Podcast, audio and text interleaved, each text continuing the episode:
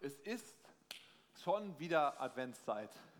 Geht es euch auch so, dass ihr so ein bisschen erschreckt wart, als ihr die erste Deko gesehen habt, als es bei Aldi schon wieder Spekulatius gab? Ja, oh, schon wieder Weihnachten, oh krass, ja. Aber irgendwie ist es auch richtig schön so. Vielen Dank an das großartige Deko-Team. Ja, gebt mal einen Applaus. Es ist richtig schön, was an Deko da ist.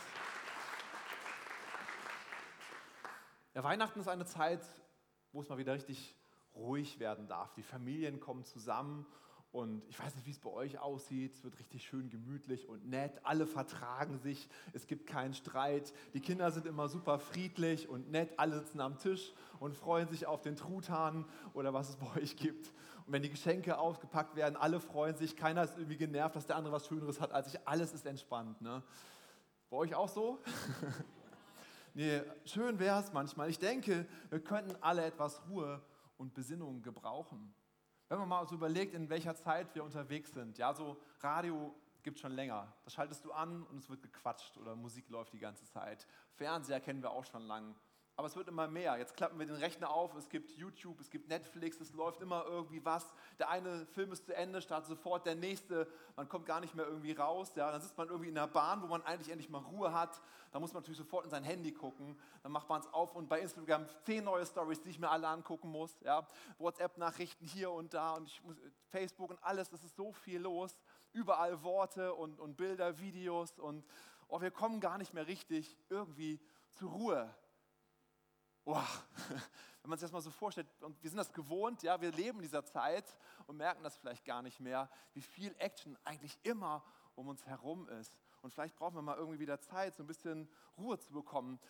Ich habe mal eine Challenge, ja. Wollen wir am ersten Weihnachtstag alle komplett unsere Handys ausschalten, Computer nicht ausklappen, ja, keine Musik, kein, kein Text, kein Telefon, gar nichts. Schaffen wir das einen Tag ohne Medien? Oh, heftig, oder? Ein Tag ohne Instagram? Geht das? Ja. Oh, das ist krass, oder? Vielleicht ist es mal ganz gut, so ein bisschen Pause zu machen. Es gibt seit ein paar Jahren so Kopfhörer, die man sich so aufsetzen kann. Die, die machen so einen Gegendruck, äh, Gegenschall, Intraschall, wie heißt das sowas? Das sind so Mikrofone, die invertieren den Schall, der von außen kommt und geben es aufs Ohr drauf. Wenn du den aufsetzt, hörst du wirklich fast gar nichts mehr von außen. Mittlerweile ist die Technik so gut, habe ich gerade gelesen, dass man das so machen könnte, dass man wirklich gar nichts mehr hört. Dann hat man das so gebaut, Leuten aufgesetzt und was passierte? Die Menschen fühlten sich unwohl. Viele haben berichtet, es fühlt sich an wie ein Unterdruck auf den Ohren. Dabei ist physikalisch kein Unterdruck da. Wir sind es einfach nicht mehr gewohnt, dass mal Ruhe da ist. Und so stellt man diese Kopfhörer so ein, dass immer noch ein bisschen Lärm durchkommt, weil es wir sonst als unangenehm empfinden würden. Ist das nicht interessant? Wie gewohnt wir daran sind, dass immer was um uns herum ist, immer Action ist, immer Worte auf uns einfließen lassen. Kann es nicht sein, dass wir wirklich abgestumpft sind dadurch, weil so viel los ist? Kann es sein, dass wir vielleicht die, die auch die Bedeutung von Worten gar nicht mehr so richtig ernst nehmen können, weil wir so viel Wort hören, überall ist immer was zu hören? Heute geht es um die Macht der Worte. Was haben Worte für eine Kraft oder auch die Kraft der Proklamation könnte man das nennen. Und ich fange mal ganz am Anfang der Bibel an. Da steht nämlich 1. Mose 1, Vers 2, die Erde aber war wüst und leer und es lag Finsternis auf der Tiefe und der Geist Gottes schwebte über den Wassern. Das muss ruhig gewesen sein. Da war gar nichts. Nichts. Nur der Geist Gottes schwebte über den Wassern. Hat das Schweben ein Geräusch gemacht? Ich weiß es nicht. Vielleicht so ein bisschen, so der Wind, so ein bisschen, keine Ahnung. Aber auf jeden Fall waren keine Worte da. Es war richtig ruhig. Und dann kamen die ersten Worte hier auf der Erde. Was waren die Worte? Und Gott sprach, es werde Licht. Und es wurde Licht. Wie spannend wäre es da gewesen, dabei zu sein. Ja? Leider gibt es keinen Mensch, der da irgendwie dabei gewesen ist. Die Menschen gab es damals ja noch gar nicht so. Und dann ging es weiter am zweiten Tag. Dann sprach Gott, es werde ein Gewölbe mitten im Wasser und scheide Wasser von Wasser. Gott machte das Gewölbe und schied das Wasser unterhalb des Gewölbes vom Wasser oberhalb des Gewölbes und es geschah so. Und wieder spricht Gott und es geschieht. Und so geht es ein Tag nach dem anderen. Gott spricht und es geschieht. Insgesamt kommt das zehnmal vor, dass da steht, Gott sprach. Denkst du so, warum muss das denn zehnmal vorkommen? Ja, wenn wir ein Lobpreislied zehnmal wiederholen würden, würden wir irgendwann denken, das nervt doch vielleicht. Ja, ich habe es verstanden, oder? Vielleicht ist es manchmal notwendig, Sachen öfter zu sagen, um zu merken, wie wichtig das eigentlich ist, was für eine Bedeutung es hat. Was für eine Bedeutung hat das, dass Gott spricht und es geschieht. War das nur bei der Erschaffung der Welt so? Nein, es war auch, auch äh, immer mehr, immer wieder kam das in der Bibel vor. Zum Beispiel dieser Satz, und das Wort des Herrn geschah. Kommt ganz oft vor in der Bibel. Es steht im Zusammenhang mit Abraham, mit Mose, mit David, mit Jerobeam, mit Elia, mit Jesaja, mit Jeremia. Überall kommt das vor, das Wort des Herrn geschah. Lass uns mal drüber nachdenken, das Wort des Herrn geschah. Ja? Also wenn ich ein Wort ausspreche, geschieht nicht automatisch was. Ich sage meiner Frau, kannst du mir was zu essen machen? Manchmal geschieht was. Manchmal aber auch nicht. Da kommt zurück, mach's doch selber. Ja, also wenn wir sprechen, es passiert nicht immer irgendwas. Es muss immer irgendwer was dann tun, damit was geschieht. Wenn Gott spricht, geschieht es. Krass, oder? Ist uns das bewusst? Gott spricht nur aus und es passiert. Was für eine Gabe, was für eine Kraft dahinter liegt. Paulus schreibt über diesen Gott in Römer 4, Vers 17, der Gott, der die Toten lebendig macht und das, was nicht ist, ins Dasein ruft. Er ist der das, der wo nichts ist. Er ruft es, er spricht aus, er spricht es ins Dasein. Und das ins Dasein rufen, da nimmt man gerne dieses Wort Proklamation. Pro steht für vor und Klamare für rufen, also für hervorrufen. Etwas, was nicht da ist, wird hervorgerufen. Also was, was wir können, ist etwas hervorrufen, wenn sich jemand versteckt hat. Meine Tochter liebt es, sich hinter einem Vorhang zu verstecken, der so halb transparent ist. Also man sieht sie ja einfach ganz normal. Aber natürlich spielt man so mit, huch, wo ist denn Lia? Und sie piep. Und dann kommt sie irgendwann aus dem Vorhang raus und sagt, Tata! Und wir freuen uns unheimlich, ja. Das ist nicht ins Dasein rufen. Das ist nicht hervorrufen, nicht proklamieren, weil sie war schon da. Was Gott macht, ist hervorrufen, was noch nicht da ist. Ins Dasein rufen. Es war noch nicht existent. Gott spricht und es ist da. Das kann unser Gott. Ich glaube, wenn wir das erkennen, wenn wir das glauben, dass Gott das kann, dann werden wir doch viel mehr zum Anbeter, weil wir merken, wie groß unser Gott ist, was für Möglichkeiten er hat. Okay, schauen wir mal, ob Jesus diese Gabe auch hat, der Proklamation. Wir haben, wir haben nochmal in die Bibelstelle von letzter Woche, können wir nochmal kurz reinschauen. Matthäus 15, Vers 22. Und siehe, eine kananäische Frau aus jener Gegend kam zu Jesus und rief, Hab Erbarm mit mir, Herr, du Sohn Davids. Meine Tochter wird von einem Dämon gequält. Jesus aber gab ihr keine Antwort. Da traten seine Jünger zu ihm und baten, ah, schick sie fort, denn sie schreit uns hinterher. Jesus antwortete aber, ich bin nur zu den verlorenen Schafen des Hauses Israel gesandt. Doch sie kam, fiel vor ihm nieder und sagte, Herr, hilf mir. Er erwiderte, es ist nicht recht, das Brot den Kindern wegzunehmen und den kleinen Hunden vorzuwerfen. Da entgegnete sie, ja Herr, aber selbst die kleinen Hunde essen von den Brotkrumen, die vom Tisch ihrer Herren fallen. Darauf antwortete ihr Jesus, Frau, dein Glaube ist groß, es soll dir geschehen, wie du willst.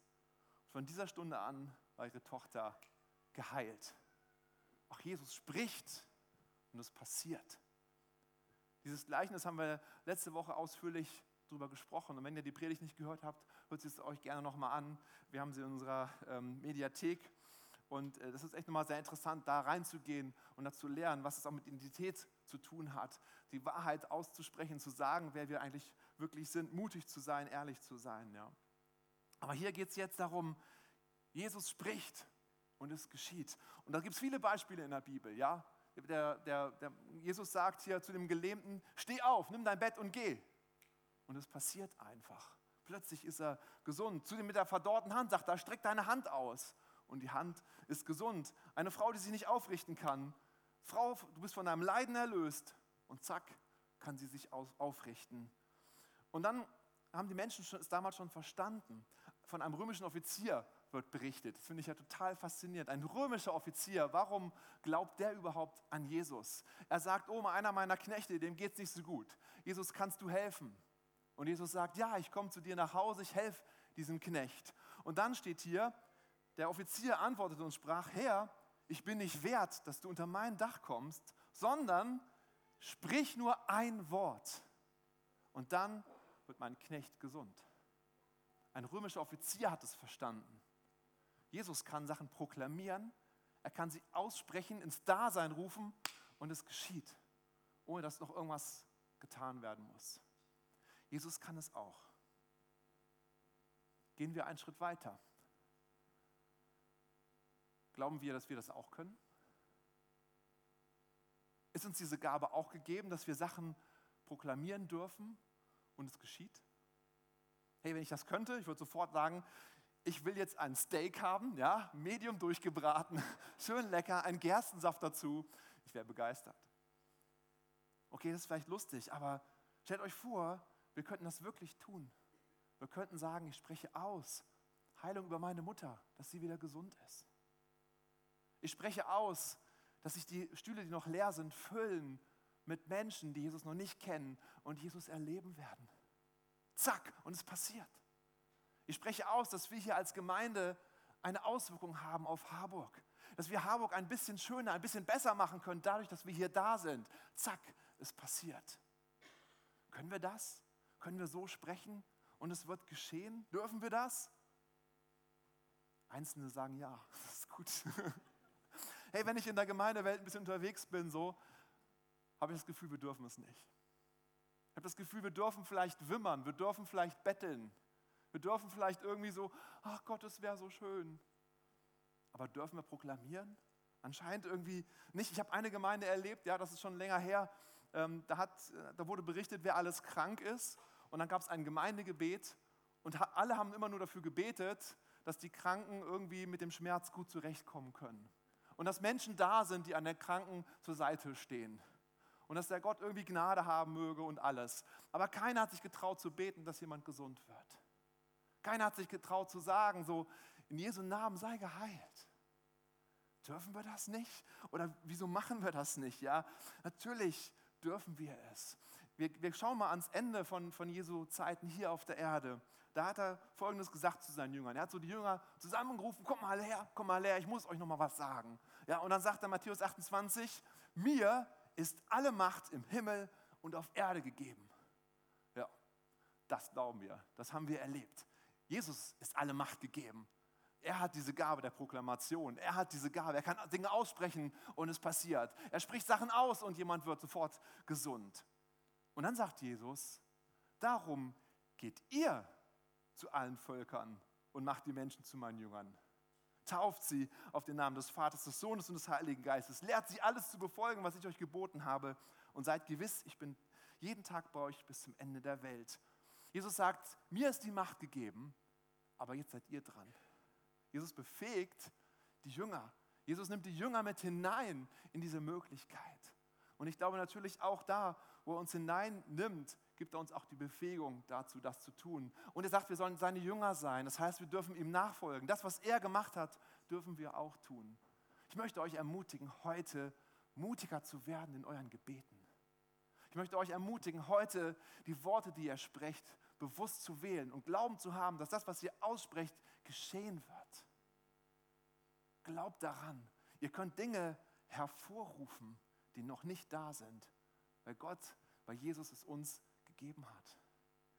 Boah, heftig, oder?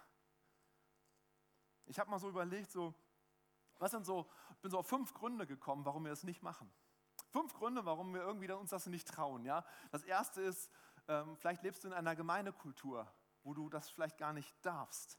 Da möchte ich dich ermutigen, eine Gemeinde zu suchen, die dich ermutigt, so zu beten. Weil ich glaube, es ist zutiefst biblisch, so unterwegs zu sein. Gott hat uns den Auftrag gegeben und er wird uns auch die notwendigen Mittel geben, das zu tun.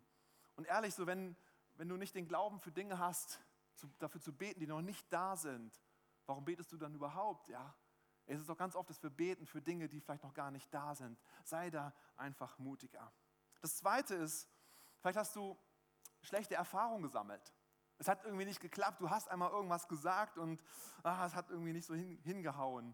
Und dann lassen wir es lieber weg. Warum lassen wir es dann lieber weg? Warum sind wir nicht mehr mutig und sagen, ach, ich glaube, Gott hat Heilung für dich. In Jesu Namen sei geheilt. Warum machen wir es nicht? Weil es peinlich sein könnte, ja. Was passiert, wenn die Person nicht geheilt ist? Was passiert, wenn, wenn irgendwie das, da, da, da nichts ist? Ich jetzt äh, letzte Woche auf einer Pastorenrunde, 18 Pastoren waren da und ich habe einen Eindruck.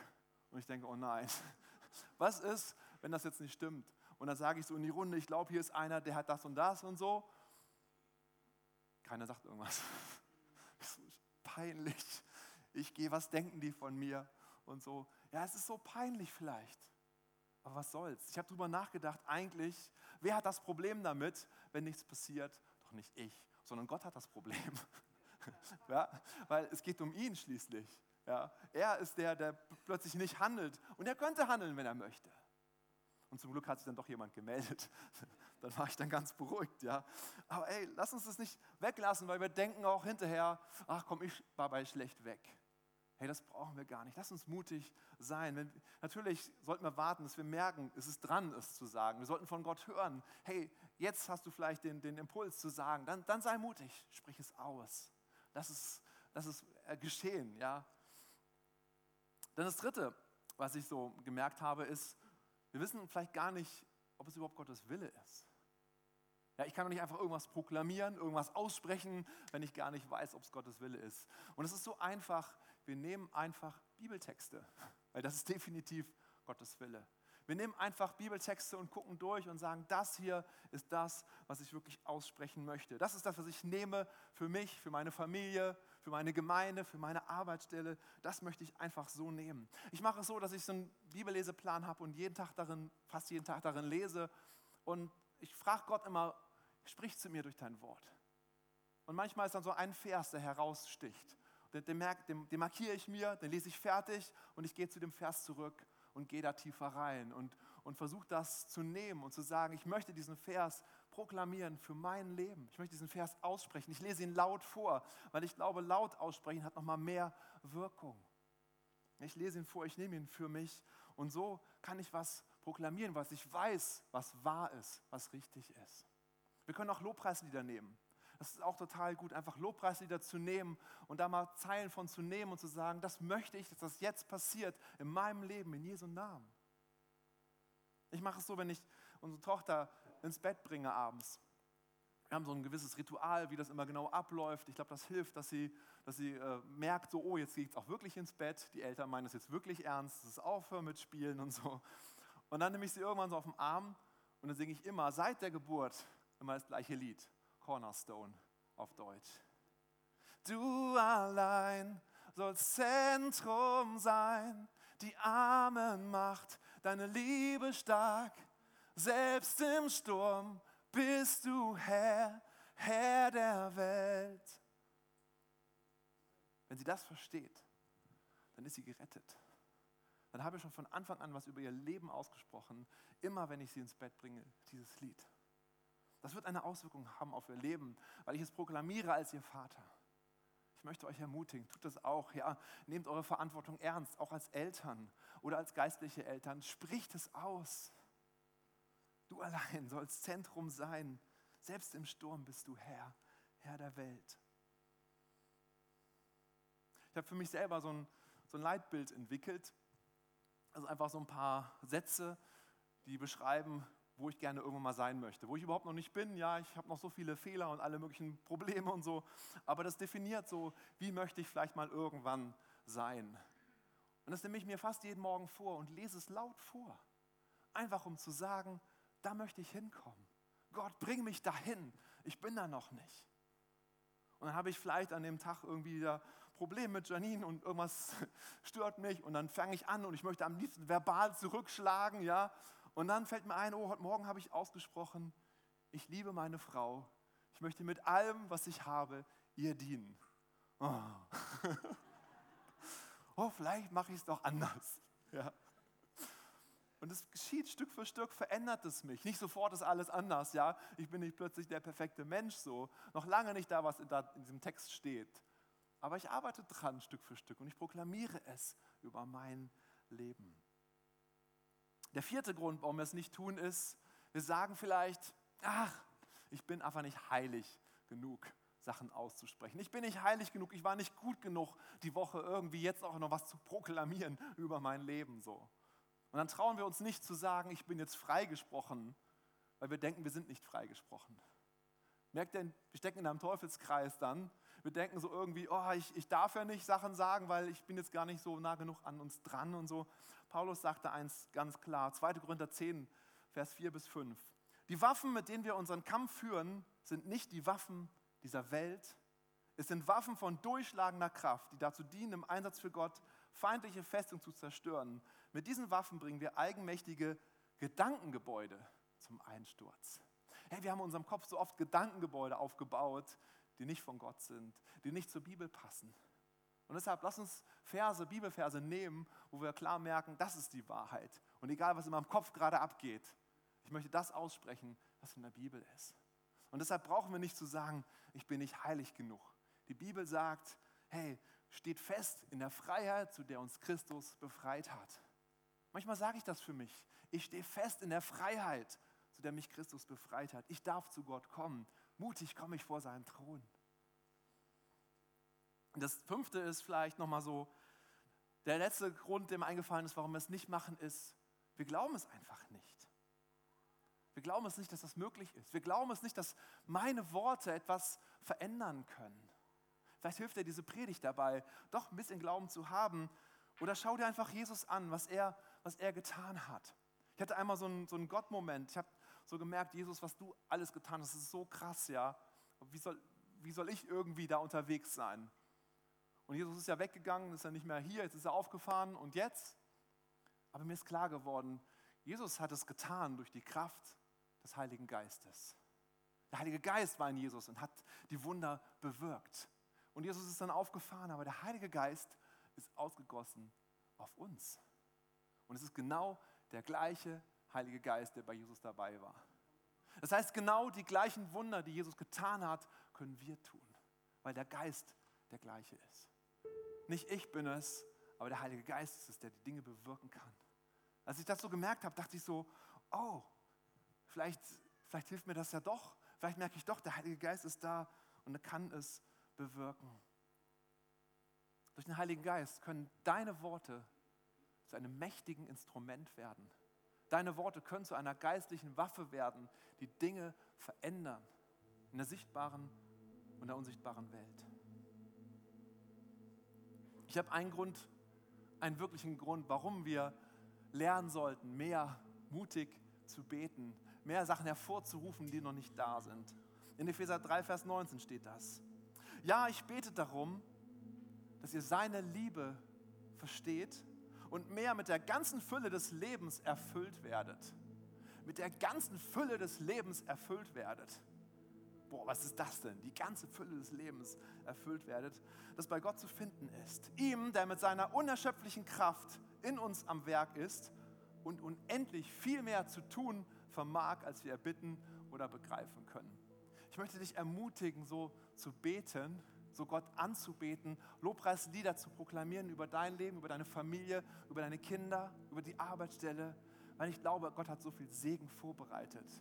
Wir haben es nur nicht, weil wir nicht bitten. Hier steht, der unendlich viel mehr zu tun vermag, als wir bitten oder begreifen können.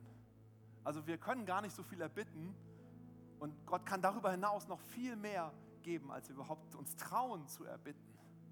Deshalb glaube ich, ist es so mein Herzensanliegen, euch zu ermutigen, mehr zu bitten, mehr zu sagen. Ich rufe es hervor in mein Leben. Ich rufe es hervor in meinem Leben, wo es noch nicht da ist.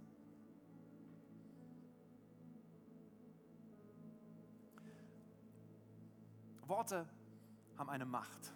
Worte haben eine Kraft. Das kann auch andersrum funktionieren. Und diesen Gedanken möchte ich auch noch ganz kurz mit einbringen. Von meiner von meinem Opa weiß ich, als meine Mutter geheiratet hat, sagte mein Opa, so jetzt sind ja meine beiden Kinder unter der Haube, jetzt kann ich sterben. 14 Tage später starb er am Arbeitsplatz, völlig unerwartet.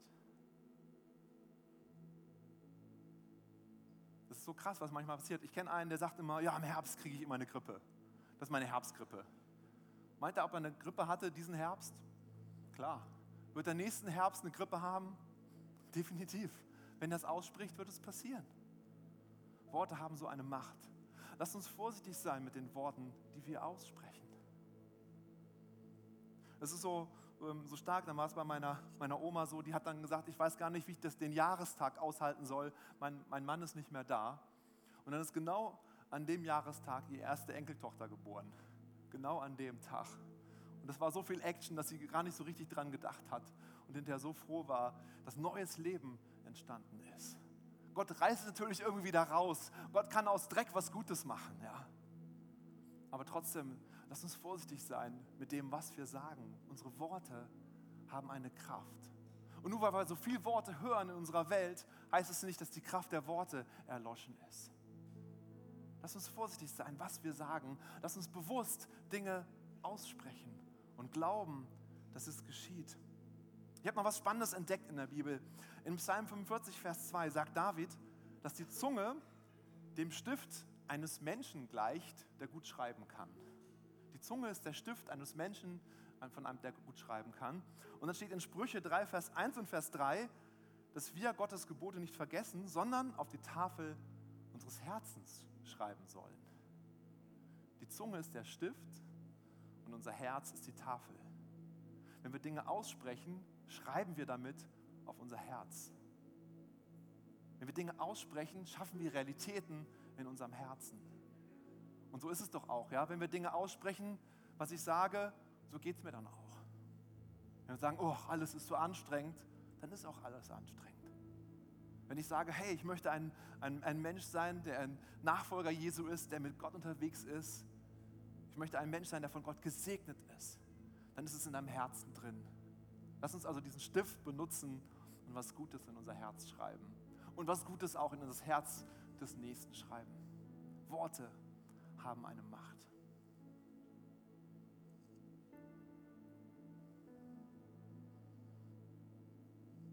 Lass uns doch gern eine Zeit nehmen, wo wir nochmal ein Lied singen, wo wir einfach das mal ausprobieren, diese Worte, die wir jetzt singen werden, zu proklamieren über dein Leben.